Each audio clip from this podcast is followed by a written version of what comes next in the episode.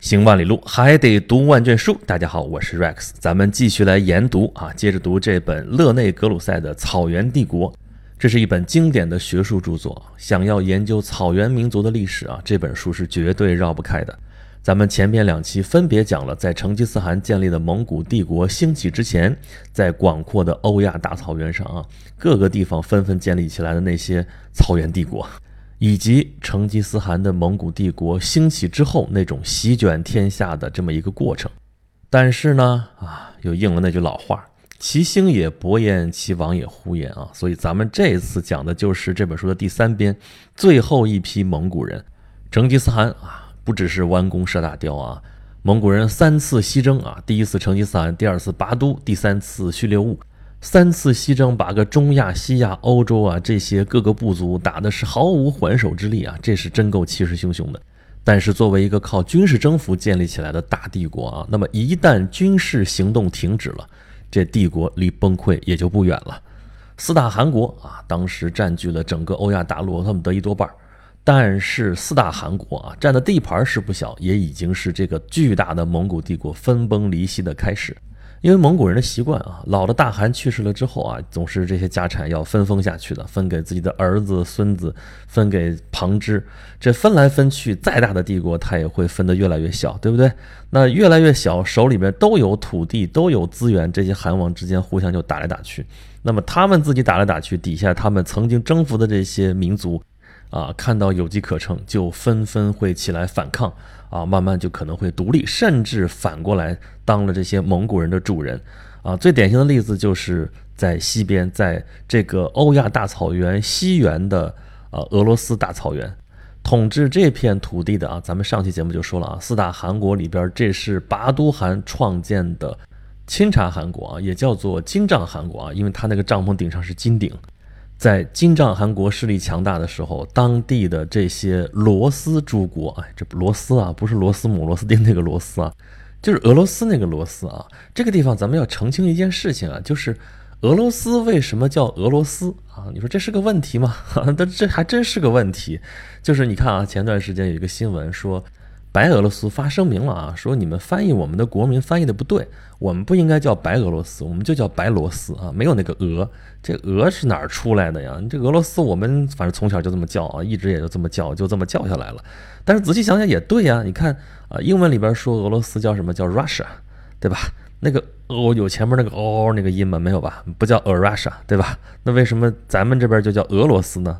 啊，我之前的节目里边也说过啊，咱们中国人做翻译的时候啊，翻译外国人名还是挺公道的啊，基本上是按照他们对方国的母语来翻译的，就是本民族的语言发音啊。咱们举一个例子吧啊，比如说德国，德国在英文里边是 Germany，Germany 其实是日耳曼啊，我们怎么就没有按照英文把它们翻译成日耳曼国呢？我们为什么翻译成德国呢？叫德意志啊，因为德语人家自己叫自己的国家叫 Deutschland。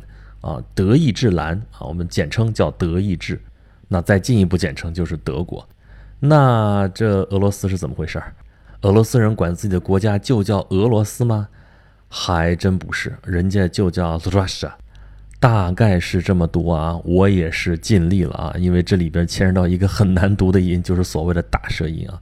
学名叫做舌尖颤音啊，就是我们通常说的，哎，那老外真有意思，那舌头会打嘟噜的啊，这嘟噜可真不好打啊。对于我们东亚民族来说，这个音在我们的语言体系里边是没有的，所以想要把这个音要发出来怎么办呢？当年蒙古人啊等等吧，就碰到这个难题，那怎么办呢？啊，想把这个舌头打起嘟噜来，就前边要加一个音，哦，嗓子那边很含口水，就要吐吐不出来那种感觉，哦，Russia。Russia，就这么就好像把这个音发出来，其实在前面就加了一个音。那我们这边汉语翻译是从这边转译过来的时候，就把前面那个俄，呃，就给加进去了，就成俄罗斯。后来呢，约定俗成啊，这个国家就叫俄罗斯啊，咱们就定了，汉语里边就这么叫。那么俄罗斯人呢，属于所谓的斯拉夫人啊，他们是东斯拉夫人啊，南斯拉夫嘛，在巴尔干半岛上，对吧？西斯拉夫人其实就是波兰人，他们。那么东斯拉夫人在蒙古人入侵之前，他们是以基辅为中心的这么若干个罗斯公国，后来被蒙古人来了之后，把他们给臣服了。但其实蒙古人来了之后也没怎么管他们的事儿，反正蒙古人只要你们上贡就行了啊。那么在蒙古金帐汗国治下待了有那么两百年。后来呢，金帐汗国就四分五裂了哈。咱不说蒙古人那个习惯不太好啊，家产分啊，分完了之后打。好好的一个庞大的金帐汗国变成了什么什么大帐汗国，又分出来什么克里米亚汗国、喀山汗国、阿斯特拉罕汗国之类这些小国。然后反过来呢，这罗斯公国又重新崛起了。这次不是以基辅为中心了啊，是以莫斯科为中心的莫斯科公国啊，伊凡雷帝啊起来，这个俄罗斯崛起。然后反过来呢，又臣服了这些蒙古的汗国。也就是说，被统治的民族反过来成了统治的民族，而原来的统治民族现在变成了被统治的民族。这种情形在蒙古人统治的其他地区也发生了啊，比如说更加典型的其实是在中国，啊，中国蒙元统治不到一百年的时间就被推翻了啊，中华大地上是重新建立了一个汉族政权啊，这就是大明朝。不过这次改朝换代跟中国历史上其他的改朝换代还不太一样啊，因为这次啊。明朝并没有把元朝彻底的消灭，而是把他们赶回老家去了。啊，明朝是推翻了元朝在中原汉地的统治，但是人家仍然是蒙古草原上的主人，甚至北元的皇帝啊，元朝退到漠北之后，人家自己还叫元朝啊，我们史书上是管它叫北元了。北元的皇帝在很长一段时间之内，仍然是所有蒙古人的大汗，至少名义上是。后来呢？统一的蒙古汗国就分裂了，分裂成鞑靼和瓦剌。我们在明朝的时候学土木之变的时候能学到哈，就是土木之变，明英宗北狩，什么北狩？说是去北边打猎去了，实际上就被瓦剌的首领也先给俘虏去了。然后呢，就是于谦守北京啊。这个时候我们可以看到啊，即使是这些游牧民族，他们退回到长城以北去了，但是他们仍然能对中原王朝产生这么沉重的影响。不过总体上来说啊，咱们按照讲历史的范儿来说，就是中有明一朝啊。蒙古人对于中原王朝，对于明朝来说就是边患，有的时候厉害点儿，就像土木之变这样的啊。那平时呢？啊，也就是来骚扰，该打的你就打回去了。比如说蒙古小王子啊，正德皇帝说我去打了，而且我亲手杀了一个人。呵 呵然后要不然就是安抚一下啊，封几个什么顺义王，然后边境互市如何如何，这都是我们从中国历史的角度来看待这些事情啊。那么《草原帝国》这本书啊，是从草原民族的角度来看的啊。刚才说的达达和瓦拉，其实就是所谓的蒙古本部和，呃，后来就是莫西蒙古啊。瓦拉其实就是威拉特啊。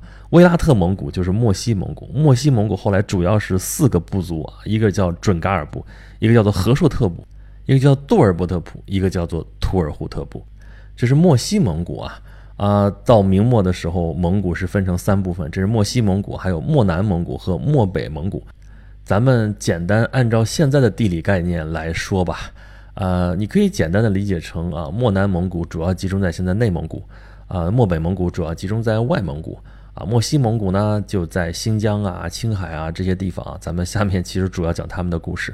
啊，成吉思汗的直系后裔，也就是所谓的黄金家族的后代，其实一直在漠南蒙古啊，在内蒙古啊。再具体点，就是在察哈尔啊。原先咱们民国的时候啊，有一个省份叫察哈尔，现在是在内蒙古的科尔沁大草原上啊。咱们之前做沿途的时候讲过啊，去到乌兰布统那个地方啊。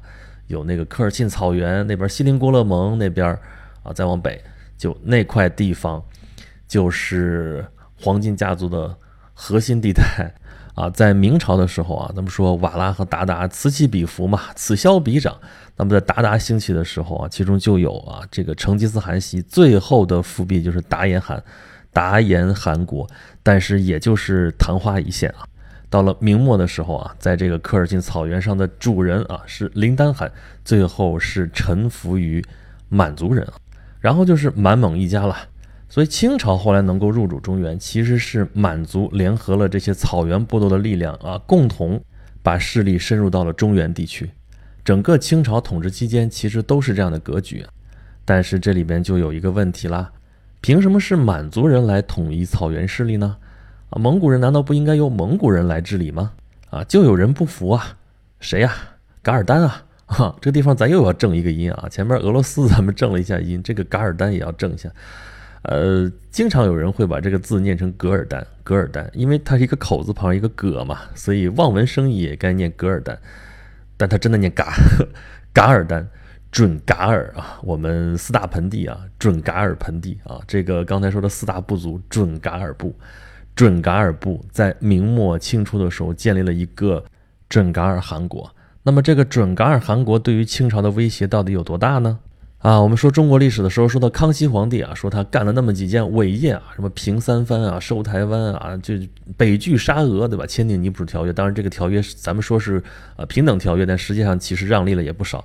那么还有一项就是打败了噶尔丹，但是当时形势真的非常凶险啊。咱们之前讲沿途节目的时候，咱们不是去草原了吗？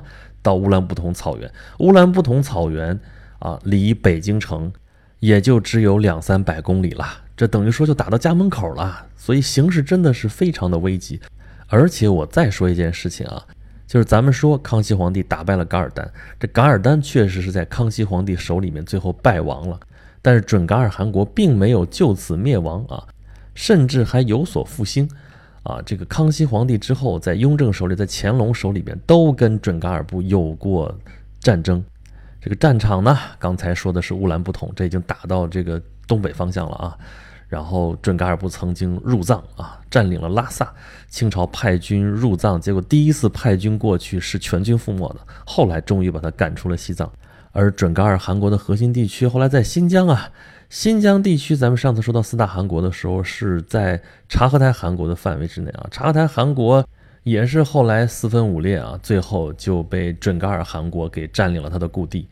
一直到乾隆皇帝在位的时候啊。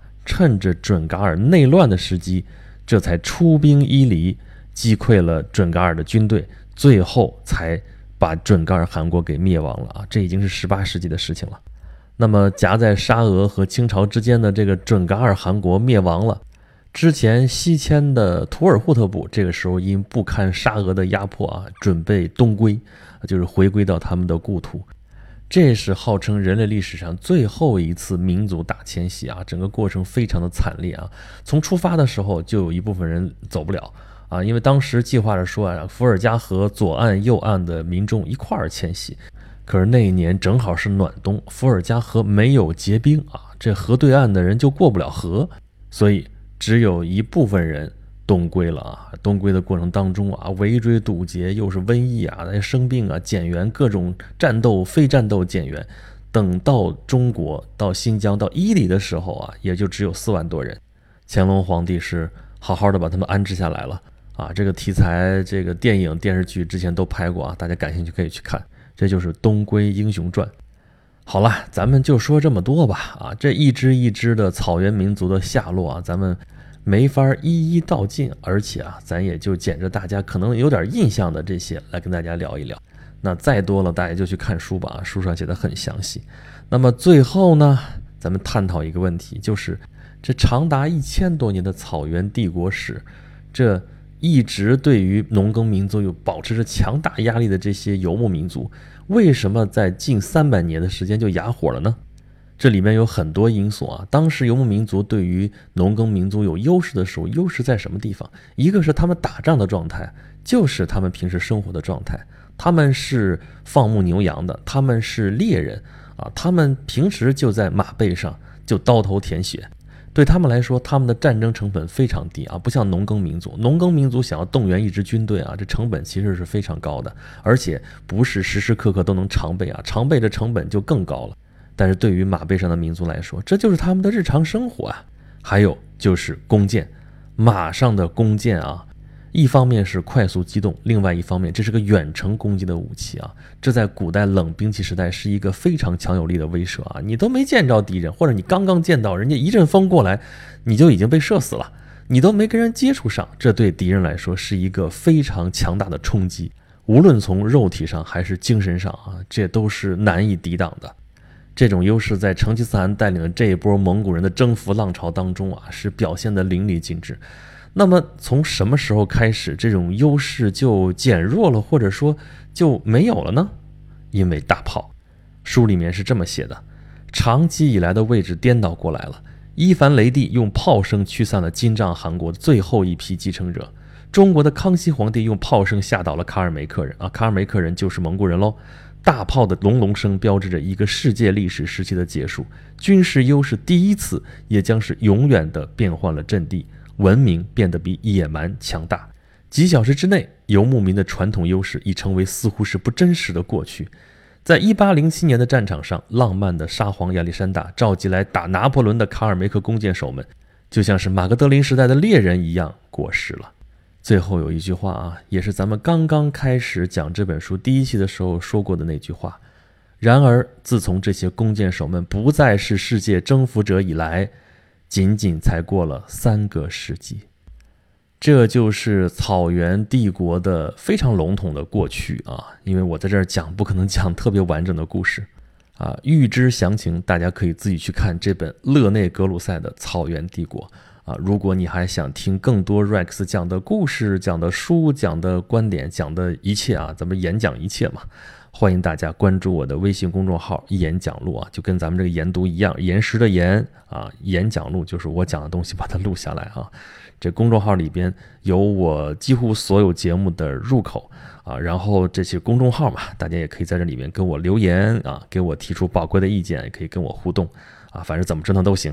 啊，另外，你现在在微信搜“演讲录”这三个字的话，不光会出现这个公众号，还会出现一个小程序啊，这是跟我这绑定的小程序，在这里边也可以听到更多的节目。啊，好吧，咱们研读这本书《草原帝国》就讲到这里，下一期咱们翻篇了啊，换另外的书了，咱们下期再见。